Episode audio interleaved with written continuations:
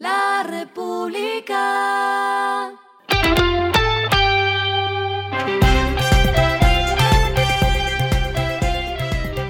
Al final de la jornada, esto es lo que debes saber sobre el comportamiento de los negocios, las finanzas y la economía. Las movidas de hoy fueron. El nuevo dueño de la cadena Justo y Bueno, la China JF Capital International Limited, anunció que el 10 de mayo inyectará el capital prometido para financiar sus deudas en medio de la crisis financiera por la que pasa. Serán puntualmente 628 millones de dólares de una inversión total de 2,4 billones de pesos que la cadena utilizará también para invertir en su proceso de expansión hacia países como México, Ecuador y Argentina. La buena noticia es que hoy las super sociedades anunció que salió de la ley de insolvencia.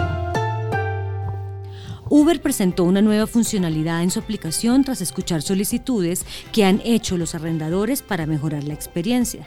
A partir de esta semana, al recibir una solicitud, los arrendadores podrán ver información respecto al método de verificación implementado para cada usuario, ya sea tarjeta de crédito, redes sociales o su documento de identidad. Ecopetrol anunció que ya comenzó los trámites para venta de su participación en compañía Inversiones de Gases de Colombia SA. Lo anterior, luego de que en la sesión del 29 de abril de este año, su junta directiva autorizara la desinversión de la totalidad de su aporte correspondiente a 51,8% de su capital social. Lo que está pasando con su dinero.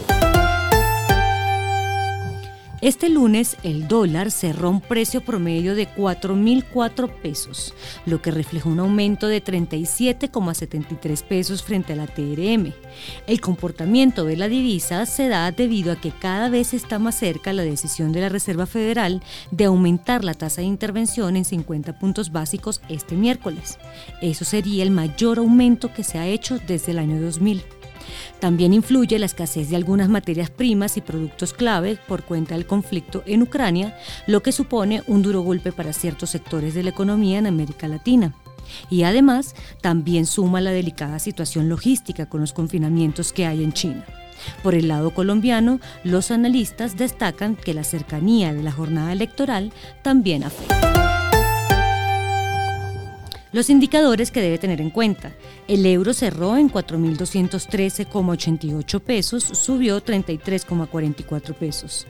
El petróleo se cotizó en 105,36 dólares el barril, la carga de café se vende a 2.070.000 pesos y en la bolsa se cotiza a 2,9 dólares.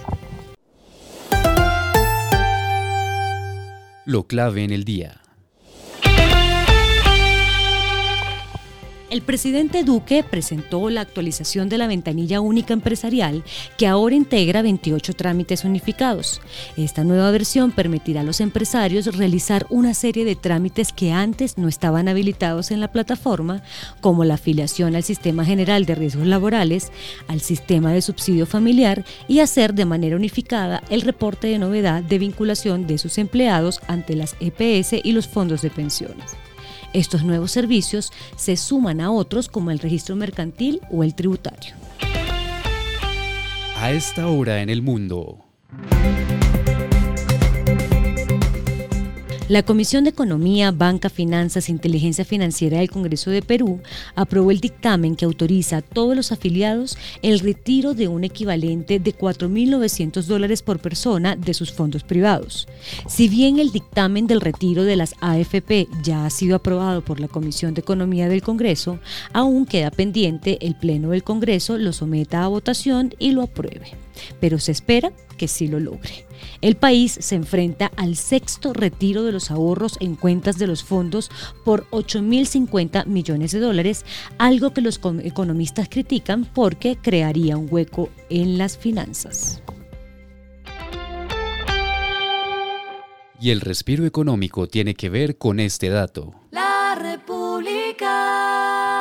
Este anuncio es para los fanáticos de Star Wars. El 7 y 8 de mayo se realizará el Star Fest Colombia Collector 2022 en el Centro Comercial Boulevard Niza en Bogotá. Los aficionados podrán asistir a esta feria entre las 9 de la mañana y las 9 de la noche. Habrá invitados especiales, zonas de ventas y exhibiciones de artículos coleccionables. La República.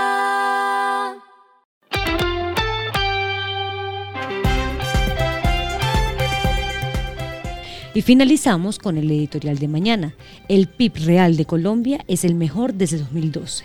El Producto Interno Bruto Real de Colombia ha crecido 36% desde 2012, uno de esos datos desconocidos que consolida la economía como la cuarta de la región y una de las más sólidas. Esto fue Regresando a casa con Vanessa Pérez.